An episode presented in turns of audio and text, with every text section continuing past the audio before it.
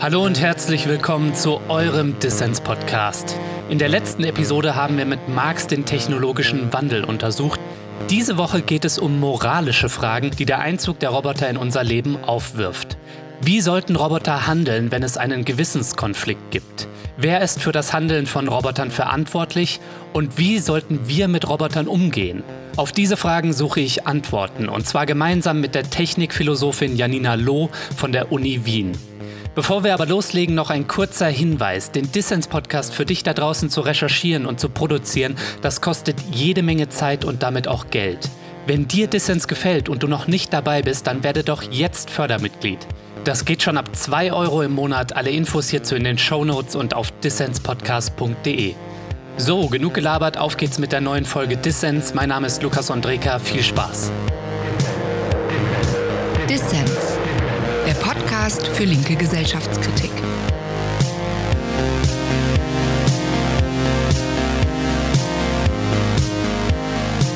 Janina, schön, dass du beim Dissens-Podcast dabei bist. Ja, danke für die Einladung. Lass uns über Roboter sprechen. Mhm. Es gibt nahezu keinen Lebensbereich, in den die Roboter noch nicht vorgedrungen sind. In der Industrie gibt es sie, im Haushalt, in der Pflege, im Kriegseinsatz und auch in unserem Sexleben. Überall spielen sie eine Rolle. Ja.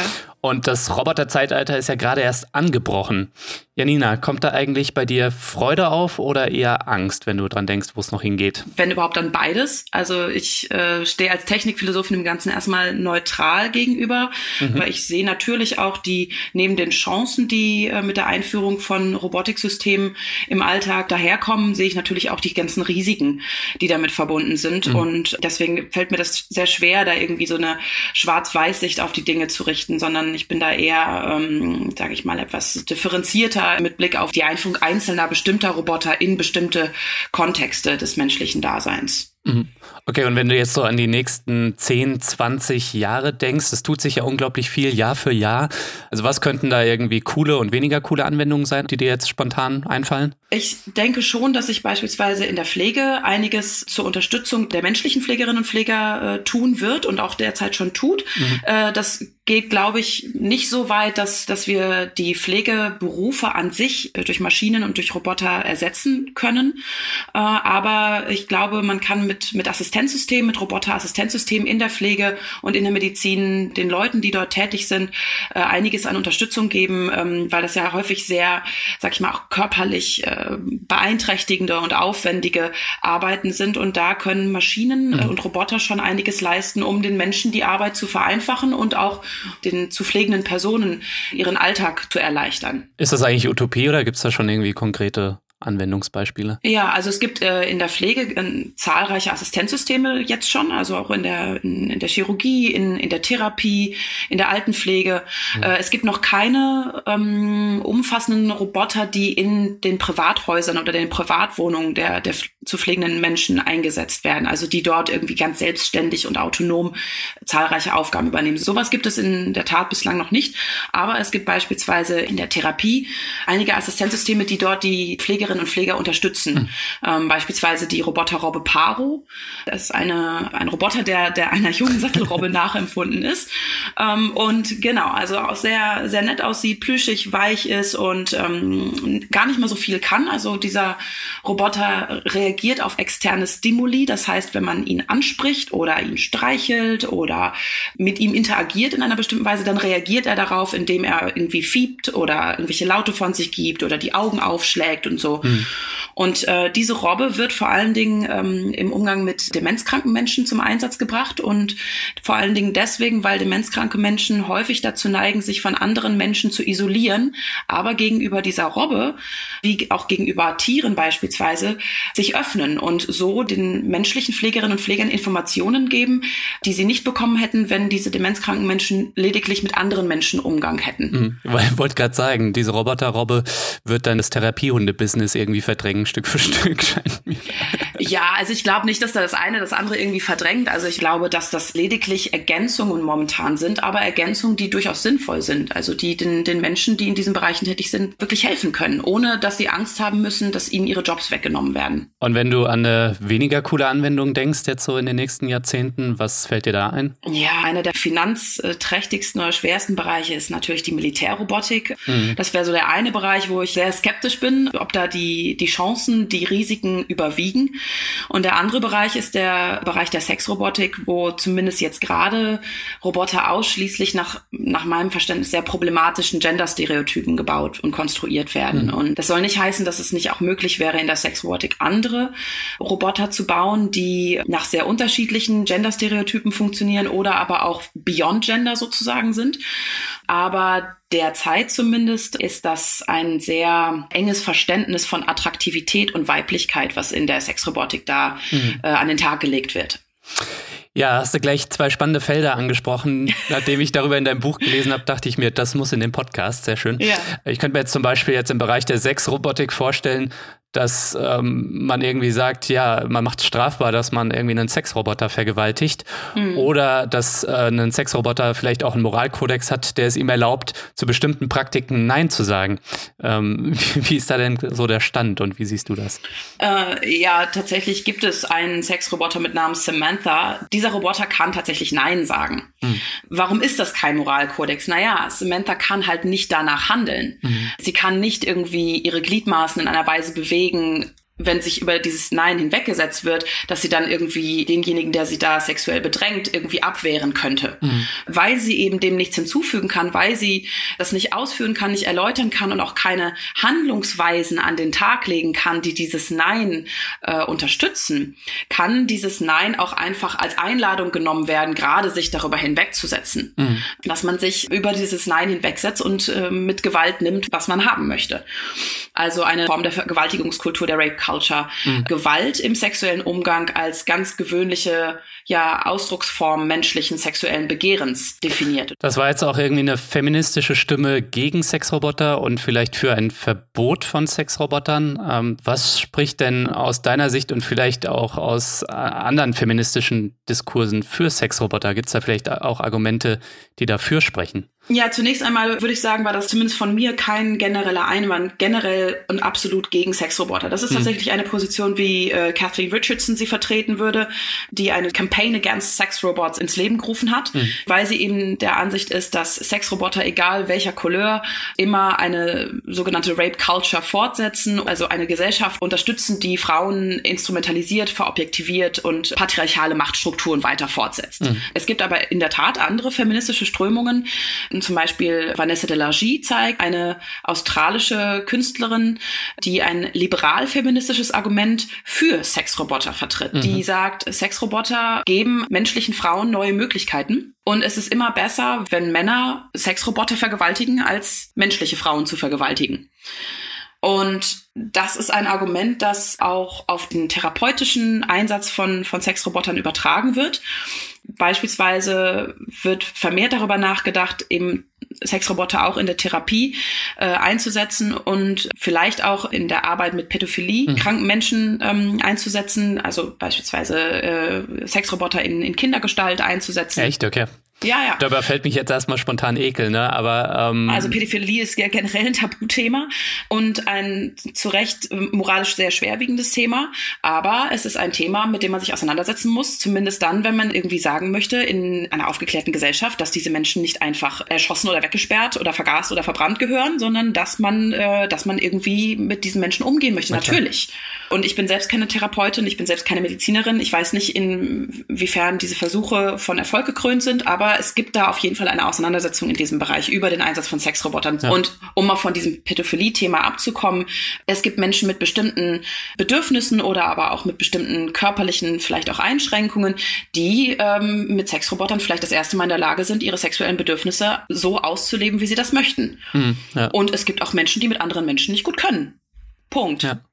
Misanthrope Menschen, ne? ja. die, die vielleicht einfach mit, mit Sexrobotern das erste Mal irgendwie eine, eine Form von emotionaler Bindung und sexueller Bindung äh, erfahren können, wie sie das mit Menschen nicht in der Lage sind. Ja. Und das wären, finde ich, sehr gute Gründe für den Einsatz von Sexrobotern, auch abseits von solchen ähm, moralischen Schwergewichten wie der Pädophilie, sondern einfach, wenn es darum geht, darüber nachzudenken, wie Menschen ihre sexuellen Bedürfnisse ausleben können. Ja. Das wäre dann eher meine Position, zu sagen, lass uns darüber nachdenken, wie wir Sexroboter bauen und wer diese Sexroboter baut. Denn wie in allen Bereichen der menschlichen Gesellschaft brauchen wir auch im Bereich der Sexrobotik eine sehr viel größere Diversität und Heterogenität, wenn es um die Leute geht, die diese Roboter bauen eben nicht nur, sag ich mal, plump weiße westliche Männer. Für viele Leute da draußen klingt das vielleicht gerade nach Science Fiction, aber es gibt schon jede Menge Sexroboter. Ja. Die haben dann so illustre Namen wie Roxy, Harmony, du hattest Samantha schon erwähnt oder Kylie ist auch so ein Sexroboter. Die dann auch Kylie Q genannt wird, weil sie so überdimensional riesige Brüste hat.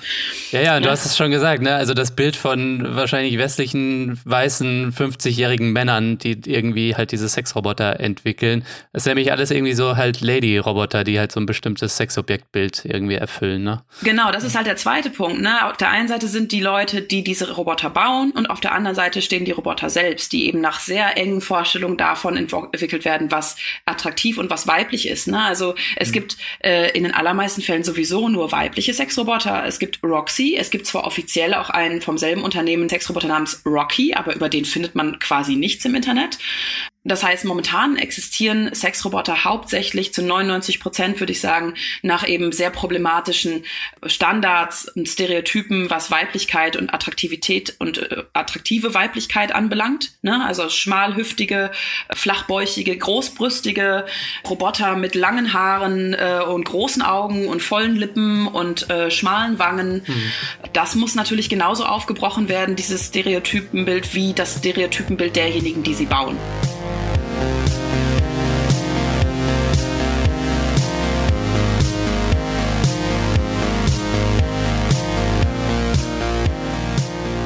Ja, wusstest du eigentlich, Dissens hat 280 Fördermitglieder, die diesem Podcast eine Perspektive geben.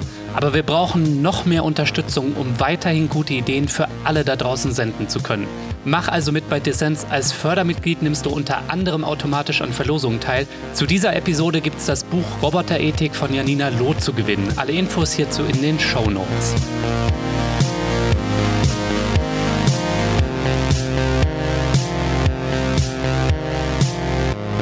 Das hier ist der Dissens Podcast. Zu Gast ist die Technikphilosophin Janina Loh von der Universität Wien.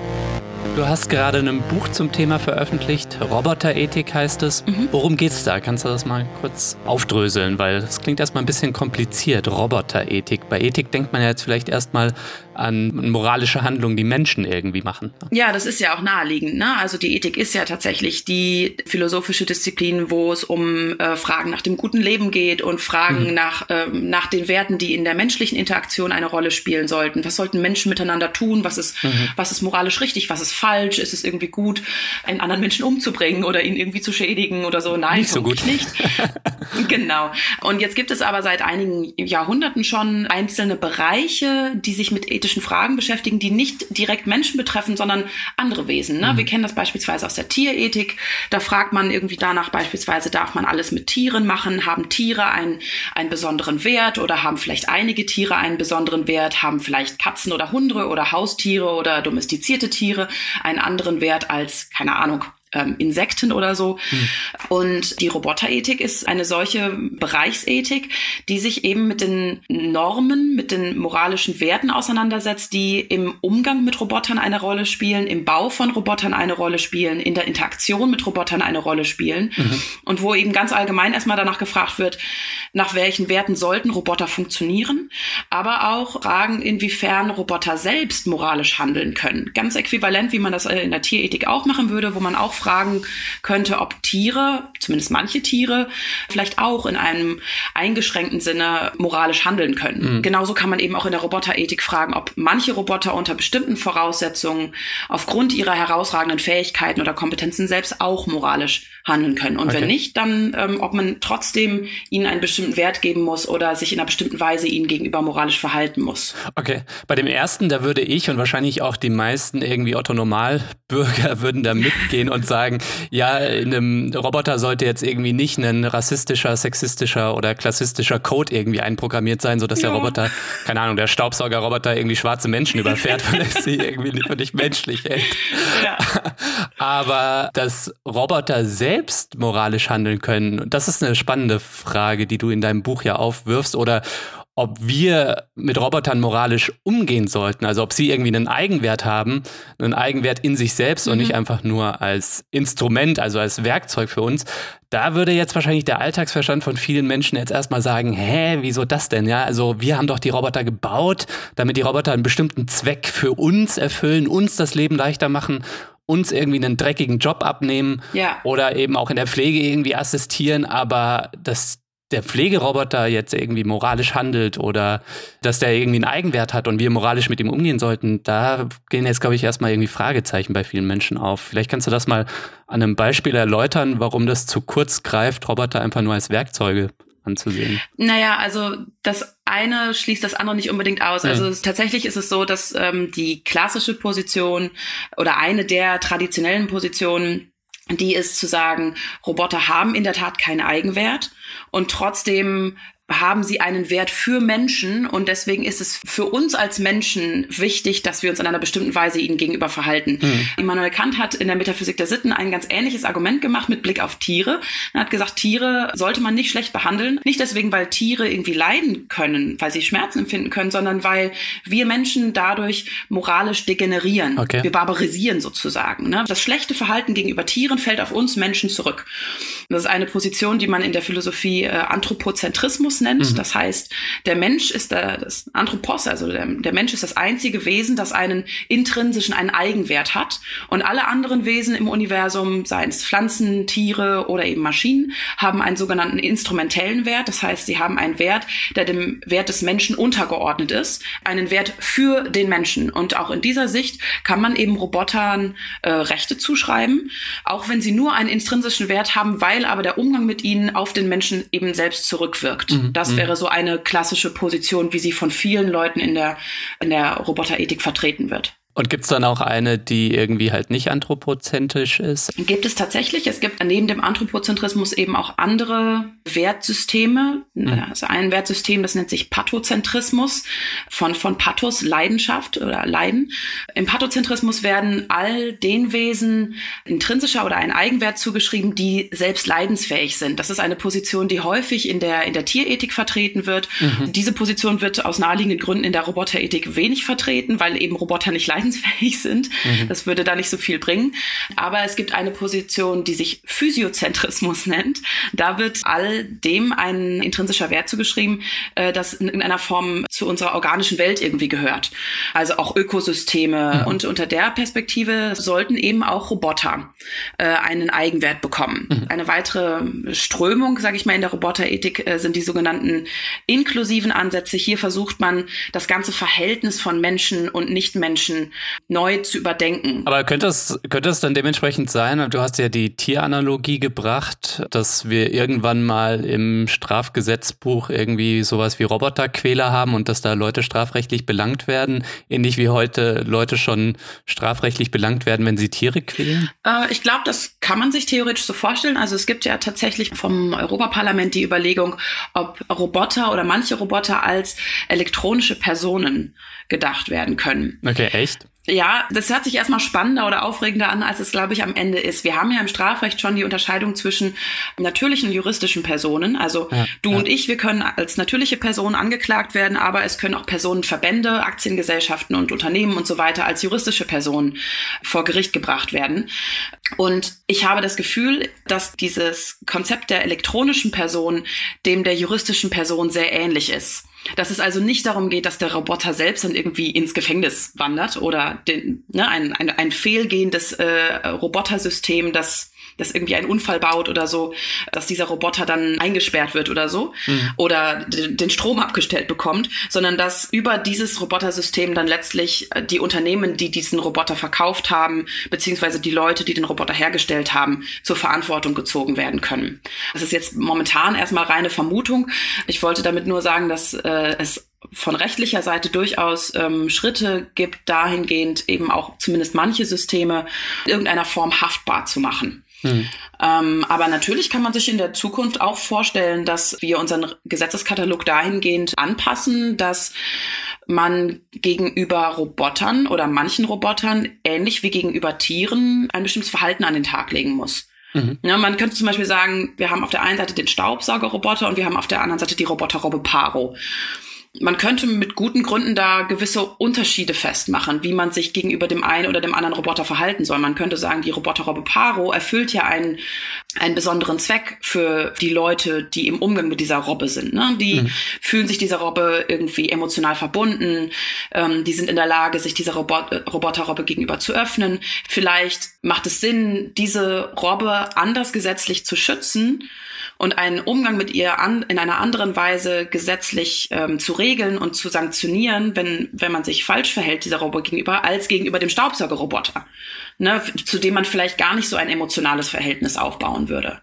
Was ich mich jetzt noch gefragt habe, das kommt jetzt eigentlich ein bisschen spät, aber wie definierst du eigentlich Roboter oder was sind überhaupt Roboter? Weil äh, ein Toaster oder ein Rasierapparat oder eine elektrische Zahnbürste, das sind keine Roboter, aber aber ist jetzt irgendwie zum Beispiel ähm, ein autonom fahrendes Auto oder ein Algorithmus, fällt das unter die Definition von Roboter? Da brauchst du irgendeine Körperlichkeit, wie jetzt beim Staubsaugerroboter. Also wie, wie kriegt man das irgendwie gefasst so und wie grenzt man es auch ab? Genau, also ich würde sagen, Roboter sind eine besondere Art von Maschinen. Ne? Also hm. Maschinen ist so die übergeordnete Kategorie. Äh, alle Roboter sind Maschinen, aber nicht alle Maschinen sind Roboter. Okay, also die Zahnbürste keine. Genau, der Toaster auch nicht, die Kaffeemaschine auch nicht, die Ampel auch nicht. der Roboter ist oder wirkt zumindest autonom, mhm. kann Dinge alleine machen ohne dass er direkt von Menschen gesteuert werden muss. Mhm. Er muss verkörpert sein, das würde ich auch sagen. Also er braucht irgendeine Form von eigenständigem Körper, mhm. mit dem er dann, und das ist der letzte Punkt, in seine Umgebung hinein agiert. Anders als ein Computer beispielsweise oder ein Smartphone. Okay. Ne? Ja. Computer und Smartphones sind nicht in der Lage, in ihre Umgebung hineinzuwirken. Und natürlich kann man darüber streiten, erstmal, was Autonomie heißt. Und es gibt da sehr unterschiedliche Vorstellungen in der Philosophie, was Autonomie sein kann. Man kann auch darüber streiten, was Verkörperung genau bedeutet. Ne? Also wir kennen den Film Her beispielsweise. Da ja. ist ja eine Computer Stimme, in die sich dann der Akteur verliebt, der Hauptcharakter des Films.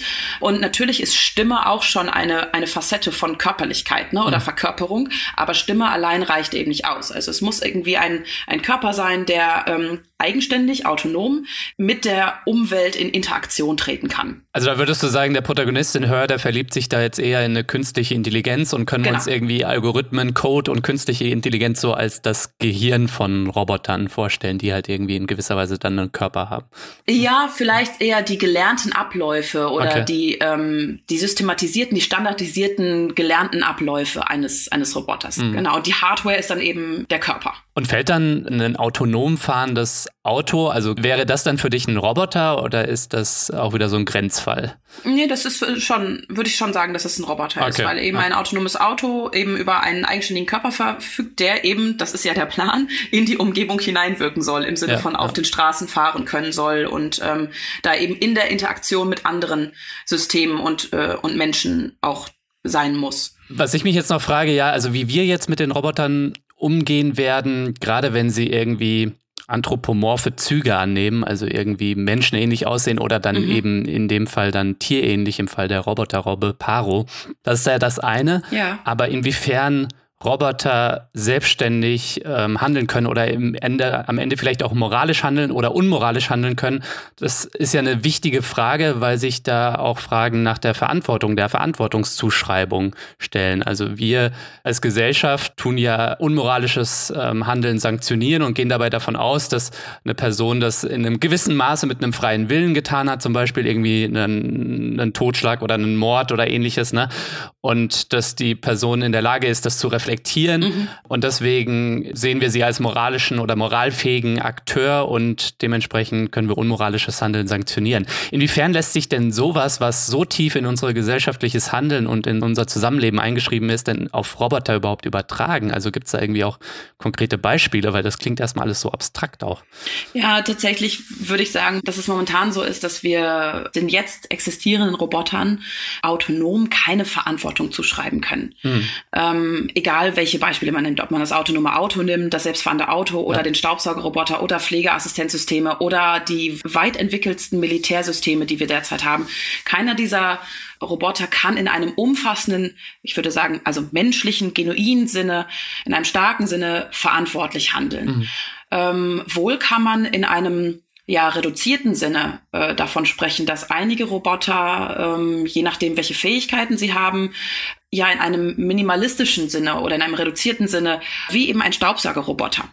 Ein Staubsaugerroboter ist, ihm ist einprogrammiert oder sollte zumindest, dass er nicht über den Schwanz der Katze drüber fahren sollte oder irgendwie die teure China-Vase über den Haufen fahren sollte. Diese Verantwortungsfähigkeit ist so gering, dass sie in keiner Weise mit der menschlichen Verantwortungsfähigkeit in irgendeiner Form in Konkurrenz treten könnte. Das heißt, in jeder Situation, wo dieser Staubsaugerroboter und Menschen gleichzeitig in, weiß ich nicht, einen Unfall verwickelt sind, wären es immer noch die Menschen, die die volle Verantwortung übernehmen müssten mhm. für das, was passiert ist, weil die menschliche Fähigkeit zur Verantwortung immer größer ist als die des Staubsaugerroboters.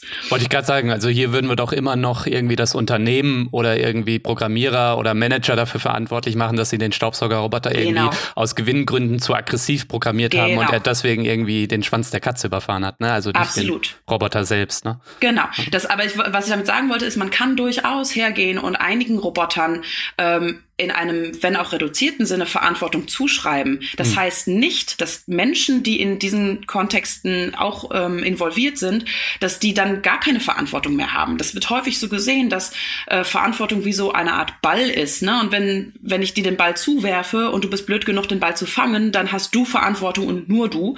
Und das stimmt aber nicht. In den meisten Situationen, in denen nach Verantwortung gefragt wird, sind mehrere Menschen involviert und muss Verantwortung irgendwie delegiert und geteilt werden. Hm. Und äh, auch wenn Maschinen in die Umstände mit involviert sind und auch wenn man sagen würde, manche Masch von diesen Maschinen sind irgendwie besonders zu bestimmten Sachen fähig und können deswegen auch in einem ganz kleinen Sinne auch verantwortlich genannt werden, heißt es nicht, dass nicht trotzdem die Menschen, die hinter diesen Entwicklungen stehen und die da maßgeblich involviert sind, dass die nicht die Hauptverantwortung dafür tragen, was passiert ist. Ja, mir fallen da gerade irgendwie spontan zwei Beispiele ein, nämlich einmal vor einiger Zeit war das schon, als dieser Google-Bildsucher-Algorithmus irgendwie schwarze Menschen mit Menschenaffen oh ja. Irgendwie in mhm. Verbindung gebracht hat. Das war ja auch ein System, was irgendwie von Menschen angefüttert waren. Also diese Machine Learning ist ja auch oft, dass einfach Menschen der Maschine etwas beibringen. Ist ja nicht so, dass die Maschinen irgendwie komplett selbstständig irgendwie lernen. Nee, klar. Und das andere war irgendwie so ein Chatbot, der sich irgendwie auf Twitter zu so ja. einem äh, übeln Rassisten irgendwie entwickelt hat. ja, ja, absolut. Es gibt dafür zahlreiche Beispiele, neben den beiden berühmten, die du jetzt gerade schon genannt hast. Ähm, und da dann zu sagen, sorry, wir konnten das nicht vorhersehen, finde ich wirklich unverantwortlich und auch peinlich. Und klar, diese Systeme sind absolut sehr komplex zu konstruieren und ähm, es ist sehr schwer vielleicht vorauszusehen, wie diese Systeme sich verhalten sollen. Aber wenn das tatsächlich so ist, dann sollte man sehr genau über den Einsatz dieser Systeme nachdenken oder ob man sich vielleicht dazu entscheiden sollte, wenn es tatsächlich so schwer ist zu prognostizieren, wie sich diese Systeme verhalten werden, dann davon abzusehen, sie überhaupt zu hm. benutzen. Ja, also es ist nicht so ein Determinismus, ne? Also irgendwie, dass die Technik einfach so ja passiert, sondern wir müssen uns als Gesellschaft schon irgendwie entscheiden, ob wir das wollen und in welchen Bereichen, ne? Ja, damit sprichst du einen wichtigen Punkt an. Also das äh, gehört auch zu meinen ähm, Mantren, ist das die Plural, wenn das die Pluralform von Mantra ist? ich habe so ein paar, ich habe so ein paar Prinzipien. Gute Frage. Ja, Mantra und Mantras vielleicht, man weiß es nicht.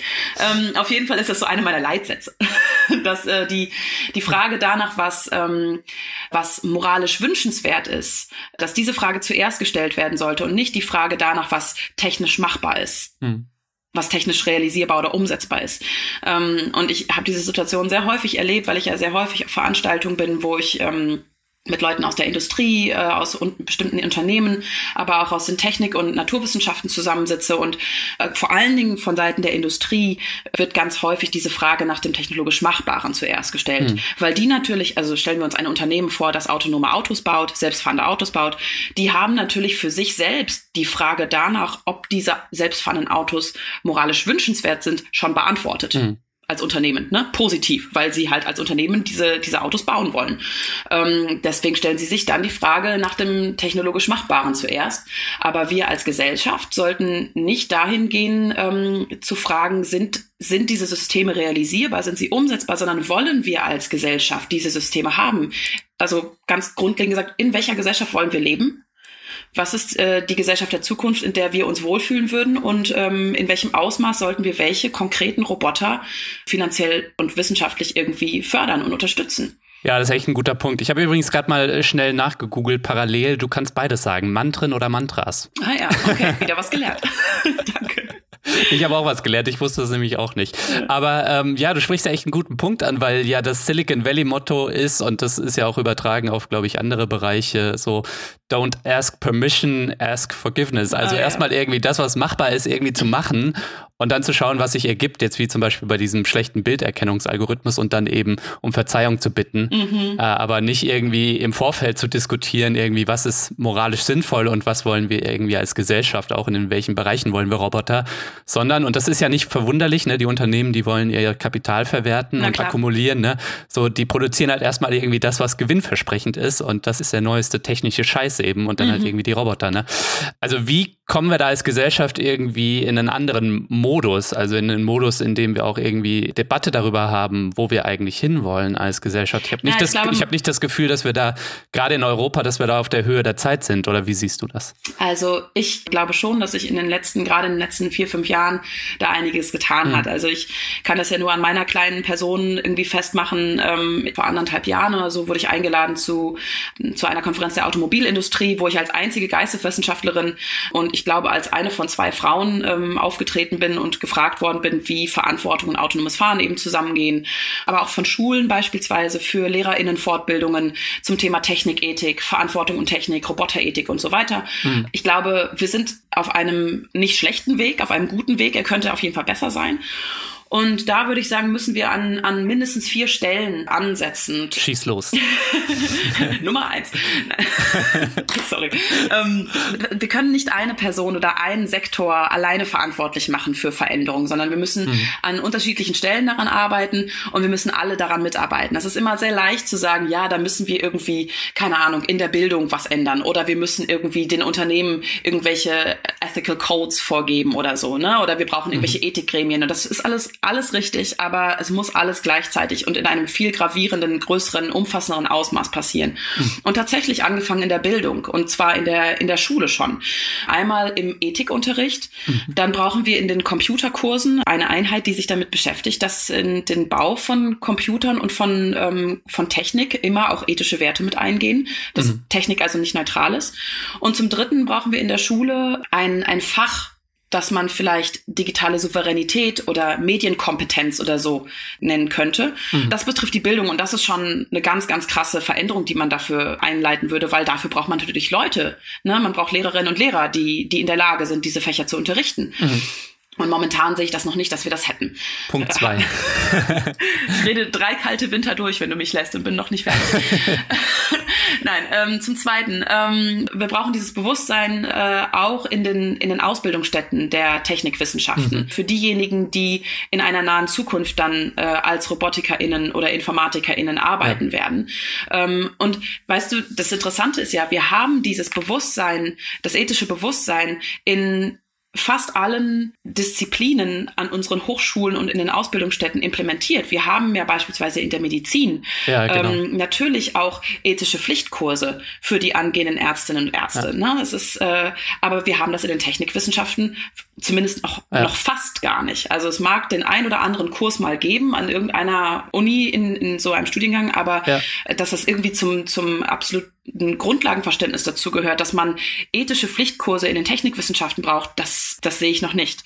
Ja, ich glaube, in der Medizin, ne, da lernen die Studierenden das ähm, Klonen und äh, Gensplicing, also irgendwie die gezielte Genmanipulation, dass wir das als zumindest westliche Gesellschaften uncool finden. Ne? Ja, also, oder wie das dann in China gehandhabt wird, ist nochmal was anderes. Ja, natürlich. Ne? Aber, Aber, auch sowas wie Sterbehilfe, Präimplantationsdiagnostik, ja, ja. das sind ja alles Themen, die, ähm, die ethische Fragen aufwerfen in der Medizin, natürlich. Ja. Und ähm, äh, also eine sehr gute Freundin von mir ist äh, Gynäkologin geworden und wir kennen uns schon sehr, sehr lange, sind zusammen groß geworden quasi. Und sie hat sich mir gegenüber immer darüber aufgeregt, dass sie während ihres Studiums irgendwie einen Kurs hatte, äh, der sich mit ethischen Fragen beschäftigt hat, der irgendwie Montagabends von 20 bis 22 Uhr am Ende des Campus stattgefunden hat. Also wo niemand hin wollte und wo alle schon voll müde waren, weil sie schon irgendwie 24 Stunden auf dem Bein waren.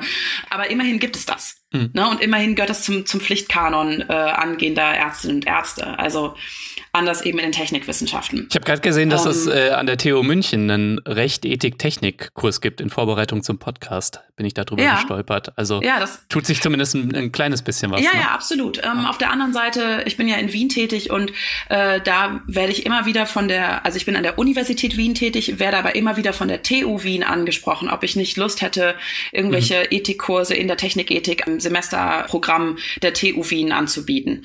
Na, also es ist, du hast vollkommen recht. Ähm, ähm, wir sind auch da irgendwie auf, auf dem Weg, aber es sind sehr langsame, sehr kleine Fortschritte, ja. die wir da ja. machen. Genau, zum Dritten brauchen wir das aber auch äh, in den Unternehmen, die jetzt eben Technologien herstellen, wie Sexroboter beispielsweise oder Staubsaugerroboter. Ja. Nicht irgendwie im Sinne einer äh, Unternehmensethik, sondern dass ganz grundlegend darüber reflektiert wird, was für ethische Probleme entstehen in der Produktion der jeweiligen, ähm, der jeweiligen Güter. Und unter Umständen gesagt wird, die Zeile Code, die programmiere ich da jetzt nicht rein, ne? Ja, so. genau. Ja. Auch wenn es vielleicht für das Unternehmen selbst förderlich wäre. Hm. Zum Letzten brauchen wir das auch auf der institutionellen Ebene, auf der politischen Ebene, auf der, auf der rechtlichen Ebene in Form von Ethikgremien oder Ethikkommissionen. Auch da gibt es, ähm, gibt es natürlich einige sehr, sehr positive Beispiele. Wir haben beispielsweise 2015 weltweit in Deutschland die erste Ethikkommission zum autonomen Fahren eingerichtet.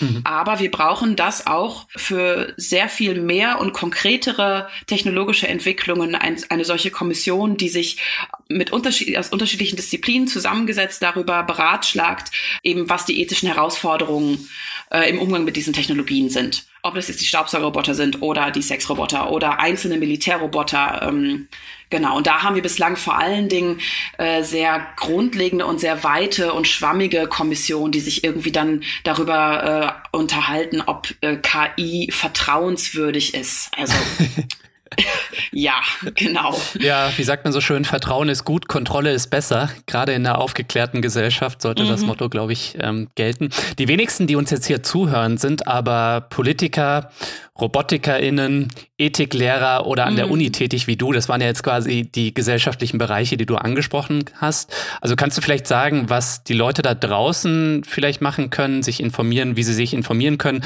Denn ich denke, auch eine wache Zivilgesellschaft ist wichtig, um irgendwie zu bestimmen, wo wir uns als Gesellschaft hinentwickeln und welche Rolle Roboter spielen in Zukunft. Ja, absolut. Also wir alle sind mündige, erwachsene Konsumentinnen und Konsumenten. Niemand zwingt uns dazu, eine Alexa zu kaufen und uns sie in, hm. in unser Wohnzimmer zu stellen. Niemand zwingt uns dazu, ähm, weiß ich nicht, äh, uns einen Staubsaugerroboter zu kaufen. Diese Dinger sind mittlerweile auch in der Lage, die Wohnung zu mappen und man weiß nicht so genau, was mit den Daten passiert, die ein solcher ähm, Staubsaugerroboter akquiriert. Sofern man irgendwie in der Lage ist, Güter zu kaufen, sollte man auch in der Lage sein, das Kleingedruckte zu lesen und äh, sich darüber Gedanken zu machen, was mit den eigenen Daten passiert und äh, was, äh, weiß ich nicht, auf, ähm, auch vielleicht auf einer globalen Ebene passiert, wenn ich bestimmte Technologien durch den Kauf, mhm. durch meinen Kauf eines bestimmten Produkts unterstütze. Ja, mir fällt jetzt auch irgendwie, wo ich von Zivilgesellschaft gesprochen habe, die Kampagne Killerroboter stoppen ein. Die kennst du vielleicht und die kennt vielleicht auch die ein oder andere Person, die uns jetzt hier zuhört, die setzen sich für ein Verbot von autonomen Waffensystemen ein. Und das ist ja, glaube ich, echt auch ein großes, wichtiges Thema. Du hattest mhm. es eingangs schon mal erwähnt, dass die Militärrobotik eines der größten Felder der Robotik, wo halt eben viel Geld reinfließt. Wie ist da eigentlich deine Position? Sollten wir Kriegsroboter verbieten? Ja, das ist ein sehr wichtiger Punkt in der Tat. Und da würde ich mich auf jeden Fall dieser Kampagne anschließen und ähm, sehe das selbst auch als sehr problematisch an, zumindest wenn wir wirklich von vollautonomen mhm. Waffensystemen sprechen, die also wirklich bis ins Kleinste einen Krieg an unserer Stelle führen können. Das halte ich tatsächlich für sehr, sehr problematisch, weil man immer davon ausgehen muss, dass diese Systeme nicht einwandfrei funktionieren, weil immer davon ausgegangen werden muss, dass Fehler passieren, dass Unfälle passieren, sehe ich das als sehr problematisch an. Die, die Idee ist ja, dass man am Ende keine Menschenleben mehr aufs Spiel setzen muss. Ne, dass, äh, dass sozusagen Kriege vollständig automatisiert werden und man eigentlich letztlich nur ja militäre Robotersysteme gegeneinander antreten lässt. Das ist, glaube ich, das, was so die ähm, Kriegsroboterindustrie halt sagt, so als positives Argument. Ne? Ja, ja, genau. Das ist natürlich, das ist irgendwie so die, die Utopie dabei oder Dystopie, je nachdem, wie man das sieht. Ja, für mich als Pazifistin ist das sowieso alles irgendwie das ist eine schwierige Diskussion, aber das ist ja nicht etwas, was man von heute auf morgen einfach entscheiden kann und dann ist das so, sondern mhm. historisch gesehen sind ja Schritte nötig. Und diese Schritte sind so blutig, dass wir so viele gute Gründe an der Hand haben, zu sagen, okay, um diesen Preis wollen wir das nicht. Ja, und man kann sich ja gut vorstellen, wie jetzt irgendwie so einen ähm, so Kriegsroboterproduktion, wie das auch einen Wettrüsten dann in Gang bringt, ne? Weil ja, natürlich. es dann darum geht, irgendwie, wer dann die bessere autonom fliegende Killerdrohne hat, irgendwie, die im Häuserkampf irgendwie noch das Quäntchen irgendwie besser ist ja, als natürlich. die äh, geg gegnerische Seite. Ne?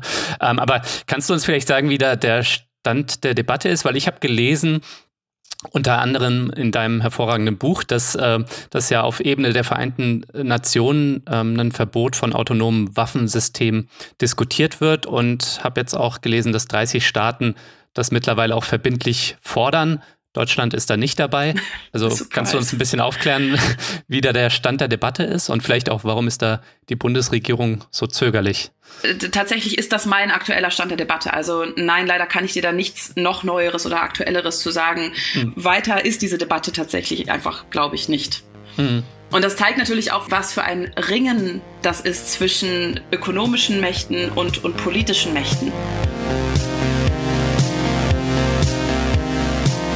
Wenn dir gefällt, was du hörst, dann werde doch Fördermitglied von Dissens und unterstütze diesen Podcast. Helfen kannst du schon mit 2 Euro im Monat, das ist weniger als eine Tasse Kaffee.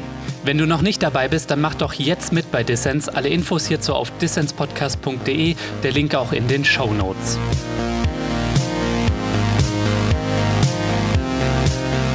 Ihr hört den Dissens-Podcast. Zu Gast ist die Technikphilosophin Janina Loh von der Uni Wien. Das Witzige ist, in der Vorbereitung auf unser Gespräch, da ist mir als erstes, sind mir popkulturelle Referenzen eingefallen. Also ich habe irgendwie als erstes ähm, an Robocop denken ja. müssen, den, den Film, der wurde ja jetzt auch aktualisiert vor einer kurzen Weile, und an die Serie Black Mirror auf Netflix, ja. wo in einer Episode der letzten Staffel irgendwie so Roboterhunde, die mich sehr so an Boston Dynamics erinnert haben, an diese Roboterschmiede, da irgendwie Menschen abschlachten. Wie beeinflusst eigentlich Popkultur irgendwie deine Arbeit? Ja, sehr. Also gerade, mhm. ähm, du hast Black Mirror als Beispiel genannt.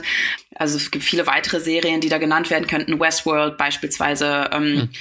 oder, oder die Serie Real Humans eine schwedische Serie, die eben auch ein, ein britisches Äquivalent mittlerweile hat. Äh, also gibt es sehr, sehr viel und es wird auch äh, in der Philosophie, in der akademischen Philosophie durchaus genutzt. Ja, und ich meine, es ist ja auch ganz gängig, dass also in der Science-Fiction-Literatur und in dem Science-Fiction Genre insgesamt.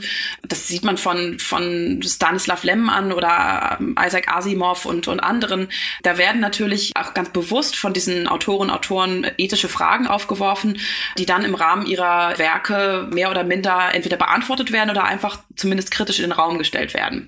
Ja, ich wollte gerade sagen, der Science-Fiction-Schriftsteller Isaac Asimov mit seinen Robotergesetzen, das ist wahrscheinlich auch das, was vielen der Leute, die uns hier zuhören, ähm, als erstes einfällt, wenn sie an Roboter denken und irgendwie die Ethik der Roboter. Äh, ist das eigentlich irgendwie noch aktuell? Also, und, oder spielt es eine Rolle, seine Robotergesetze in den Diskursen, den ethischen Diskursen, in denen du auch drin bist, oder ist das gar nicht mehr so? Ja, also erstaunlicherweise werden diese Robotergesetze tatsächlich immer noch äh, sehr stark rezipiert. Also, hm. ähm, ich glaube gar nicht mal, mittlerweile zumindest gar nicht mehr so ernst. Ähm, aber es, äh, ich habe vor einigen Jahren noch äh, die Haltung als Philosophin entgegengebracht bekommen von Seiten der Technikwissenschaften. So, ja, jetzt sagen Sie uns doch mal, Frau Loh, welche Ethik wir implementieren sollen und was ist denn falsch an den Asimovschen Robotergesetzen? was ich witzig finde deswegen, weil ja Asimov selbst in seinen zahlreichen Kurzgeschichten zeigt hat, wie diese Robotergesetze miteinander in Konflikt geraten können. Mhm. Nicht zuletzt der Film iRobot mit Will Smith, der glaube ich 2004 äh, in die deutschen Kinos kam. Also da, da wird ja schon der Konflikt in diesen Gesetzen gezeigt. Deswegen wundert mich das immer noch, dass es von Seiten der Technikwissenschaften Asimov so eine starke Referenz einfach ist. Mhm. Ja, Asimov ist so ein bisschen wie die zehn Gebote. Ne? Also das ist so halt der Erste, der halt hergegangen ist und einfach diese, diese Sätze niedergeschrieben hat, die dann so einfach und so klar und so schlüssig wirken. Und dann ist man irgendwie traurig, wenn man feststellt, ach schade, die funktioniert doch nicht so gut, wie, wie wir uns das erhofft hatten. Was mich auch noch interessieren würde, gerade Mensch-Maschine-Verhältnis, ähm, die Robotisierung, die zunehmende und auch die zunehmende Digitalisierung, die wirft ja auch neue Fragen auf darüber, was eigentlich den Menschen ausmacht. Ne? Spätestens dann, wenn wir uns genug Kleingeld vorausgesetzt, Computerchips in den Kopf einpflanzen lassen können. Oder wir hatten das Beispiel von Her, wenn wir eine Beziehung mit, mit einer künstlichen Intelligenz zum Beispiel pflegen können, dann stellt sich auch die Frage, ähm, was hat das für Auswirkungen auf den Menschen? Ne? Und du beschäftigst dich ja auch viel mit so Themen wie Trans- und Posthumanismus. Mhm. Das würde mich einfach mal interessieren, wo du dich da verortest. Puh, das ist natürlich ähm, riesige Fässer, die jetzt hier gerade auf, aufgemacht werden, die auch nicht rein mit der Robotik was zu tun haben. Ne? Also der Transhumanismus mhm. ist eine Strömung, äh, die ich sehr, sehr schwierig finde, sehr problematisch finde. Ähm, der Transhumanismus will den Menschen, wie er ihn jetzt gerade gerade erlebt, technologisch perfektionieren, modifizieren, mhm. optimieren, zu einem Menschen 2.0 oder besser noch X.0 machen. Ne? Also ein Mensch, der durch Technologien radikal weiterentwickelt, modifiziert, sodass der jetzige Mensch äh, diesen zukünftigen posthumanen Menschen nicht wirklich äh, nachvollziehen könnte. Das ist so die Vision des Transhumanismus ein, ich würde sagen, Kind seiner Zeit. Es war Kind der, der westlichen Moderne, äh, eine Strömung, die nach meinem Verständnis sehr dem kapitalistischen Denken entspricht, die sehr dahin geht, äh, den Menschen transparent zu machen und äh, auf eine mhm. Sammlung von Daten und Informationen zu reduzieren, die dann eben hierarchisiert werden können, prognostiziert werden können und kalkuliert werden können und ähm, bewertet werden können. Wir kennen beispielsweise aus dem Alltag äh, die Quantified Self-Bewegung, also die Leute, die anhand von Smartwatches und irgendwelchen Apps versuchen, zu Selbsterkenntnis zu gelangen über sich selbst anhand äh, ja, verschiedener Daten akquirierender Tätigkeiten, dass sie halt irgendwie ihre Schritte zählen oder ihre, mhm. ihren Schlaf irgendwie bemessen und so. Und das sind eigentlich alles, ich würde sagen, transhumanistische. Das würdest du da schon einordnen, ne? Also die, das ist gar nicht irgendwie ja. Science Fiction als Zukunft, sondern Zukunft schon heute, ne? Also. Genau, also das sind alles eigentlich Tätigkeiten, die in den Bereich des äh, Human Enhancements fallen, also da rein ja. Menschen äh, durch Technologien irgendwie irgendwie zu verändern und halt im Sinne von Enhancement zu verbessern. Und äh, dahinter besteht ein sehr einseitiges, sehr enges Menschenbild, nämlich einfach die Vorstellung davon, dass Menschen komplexe Maschinen sind.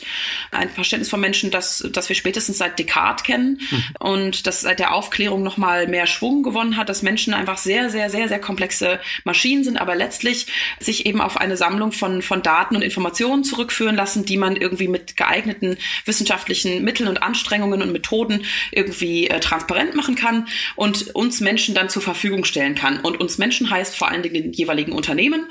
Mhm. Und äh, das sind letztlich alles Auswüchse eines transhumanistischen Verständnisses, dass wir den Menschen durch Technologien irgendwie besser machen können, als er jetzt ist. Mhm.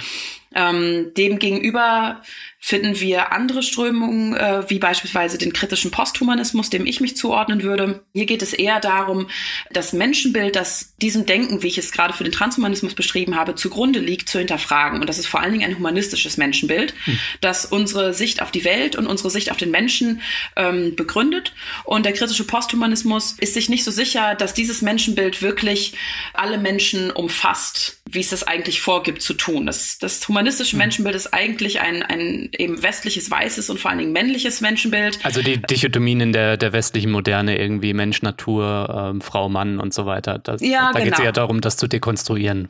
Genau, das zu dekonstruieren, das zu hinterfragen und zu fragen, ob wir nicht zu einem auch da posthumanen Verständnis gelangen können, aber nicht im Sinne des Transhumanismus, also so, dass, dass wir den Menschen technologisch weiterentwickeln, sondern dass wir das Verständnis vom Menschen, das wir jetzt haben und das eben hauptsächlich humanistisch definiert wird, überwinden können, hinterfragen können und dann zu neuen Vorstellungen von, von menschlichem und nichtmenschlichem gelangen können. Und der unkritische Posthumanismus? Ist das die Extremform vom Transhumanismus dann, oder? Ja, der, der sogenannte technologische Posthumanismus. Ähm, es gibt Leute wie Stefan Lorenz Sorgner. Stefan Lorenz Sorgner ist einer der bekanntesten deutschsprachigen Transhumanisten. Ähm, der würde sagen, dass der technologische Posthumanismus tatsächlich eine, eigentlich eine Facette des Transhumanismus ist. Der technologische Posthumanismus, den ich vor allen Dingen bei Leuten wie Ray Kurzweil beispielsweise, ist einer der bekanntesten Vertreter dieser, dieser Richtung, ähm, sehe, der ist eigentlich gar gar nicht mehr wirklich am Menschen interessiert. Der will eigentlich eine künstliche Superintelligenz entwickeln. Mhm. Und dahin geht sozusagen das Bestreben des technologischen Posthumanismus. Für den ist der Mensch eine Stufe der Entwicklung, eine Stufe der Evolution und die nächste Stufe der Evolution sind selbstlernende Superintelligenzen, die sich selbst weiterentwickeln können und die den Menschen in jeder Form überwinden. Das heißt, da ist die Vision vom Posthumanen nicht ein technologisch modifizierter Mensch, sondern eine künstliche Superintelligenz, also der nächste Schritt der Evolution. Und natürlich sollen da auch Menschen irgendwie von profitieren. Ne? Also Ray Kurzweil beispielsweise hat ja eine wichtige Führungsposition bei Google inne. Die würden schlicht keine Gelder für ihre posthumanistischen Projekte bekommen, wenn da nicht auch irgendwas für uns Menschen abfallen würde. Ne? Also der Eintritt in die Singularität so wird dieses Zeitalter eben immer genannt, da wo das Universum erwacht, so sagt Ray Kurzweil das, da werden, was auch immer das genau heißen soll, ähm, ist mir bis heute nicht richtig klar. Und da werden halt auch die Maschinen erwachen und äh, die Superintelligenzen erwachen.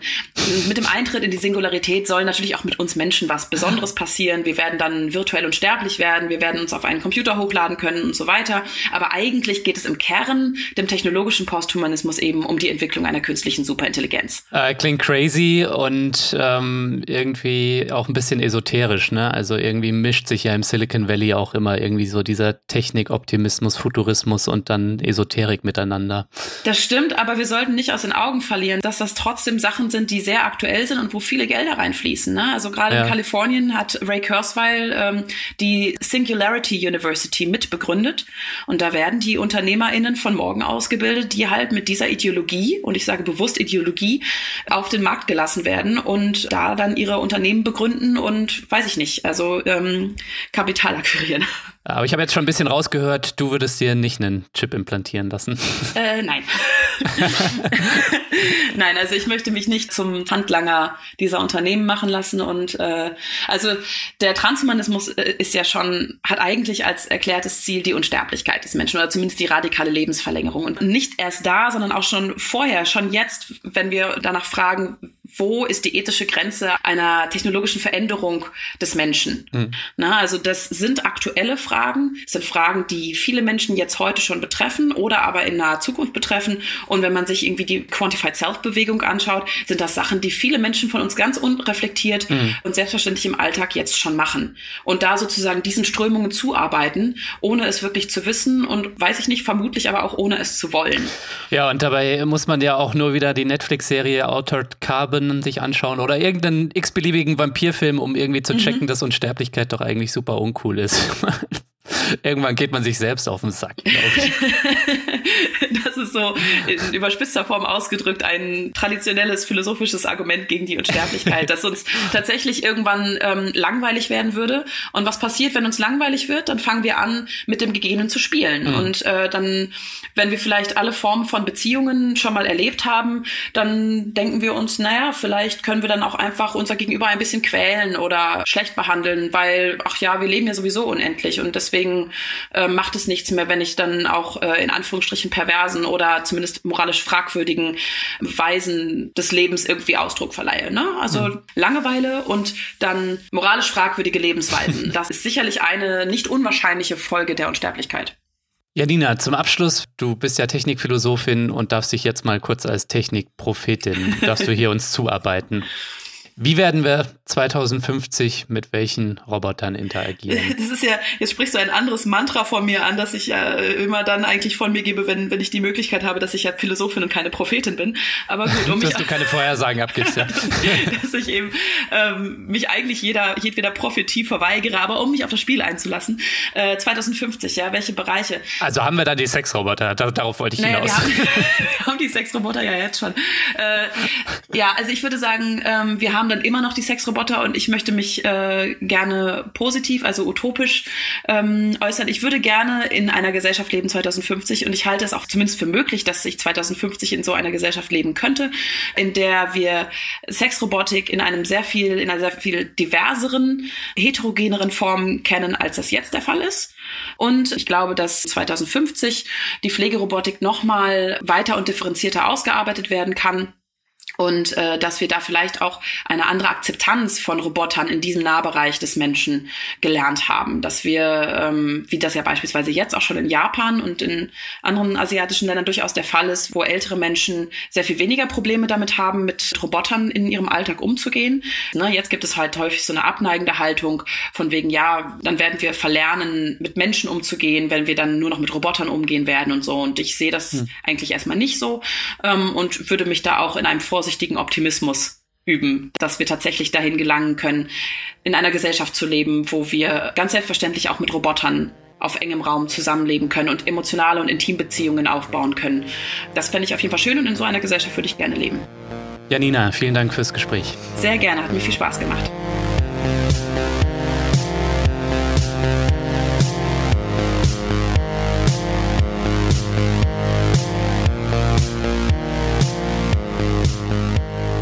Das war der Dissens-Podcast für diese Woche. Schön, dass ihr dabei wart. Zu Gast war die Technikphilosophin Janina Loh von der Universität Wien.